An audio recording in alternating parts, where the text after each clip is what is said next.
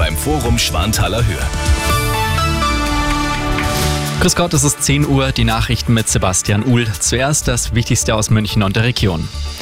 Sie schmeißen den Haushalt, betreuen Kinder und pflegen Angehörige. Noch immer machen Frauen das meiste der unbezahlten Pflegearbeit.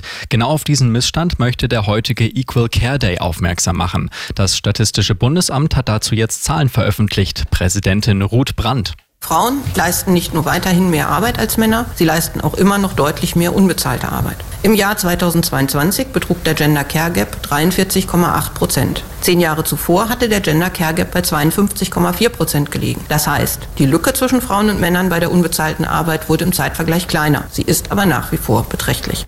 Am Marienplatz findet heute Mittag eine Kundgebung von mehreren Frauenverbänden statt. Mit dabei ist auch Sozialministerin Scharf. Die Festnahme der früheren RAF-Terroristin Daniela Klette sorgt in Berlin weiter für Unruhe. In ihrer Wohnung im Stadtteil Kreuzberg wurden gestern Abend eine Granate und Waffen gefunden. Die Wohnanlage musste deshalb geräumt werden.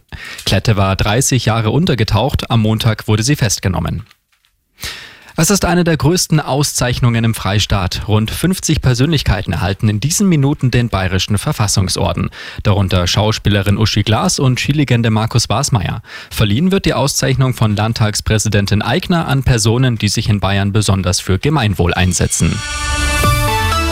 Und das ist sonst noch los in München und der Region.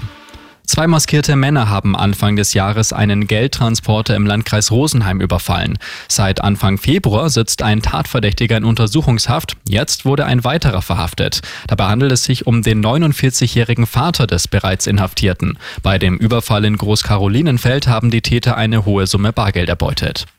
Und jetzt ist es beschlossen. Die Mehrheit im Stadtrat hat gestern für das neue Kita-Fördersystem gestimmt.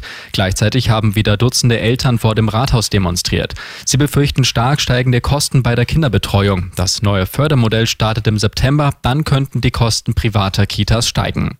Immer gut informiert. Mehr Nachrichten für München und die Region wieder um 11. Und jetzt der zuverlässige Verkehrsservice mit Sandra Lehmann. Dann schauen wir mal,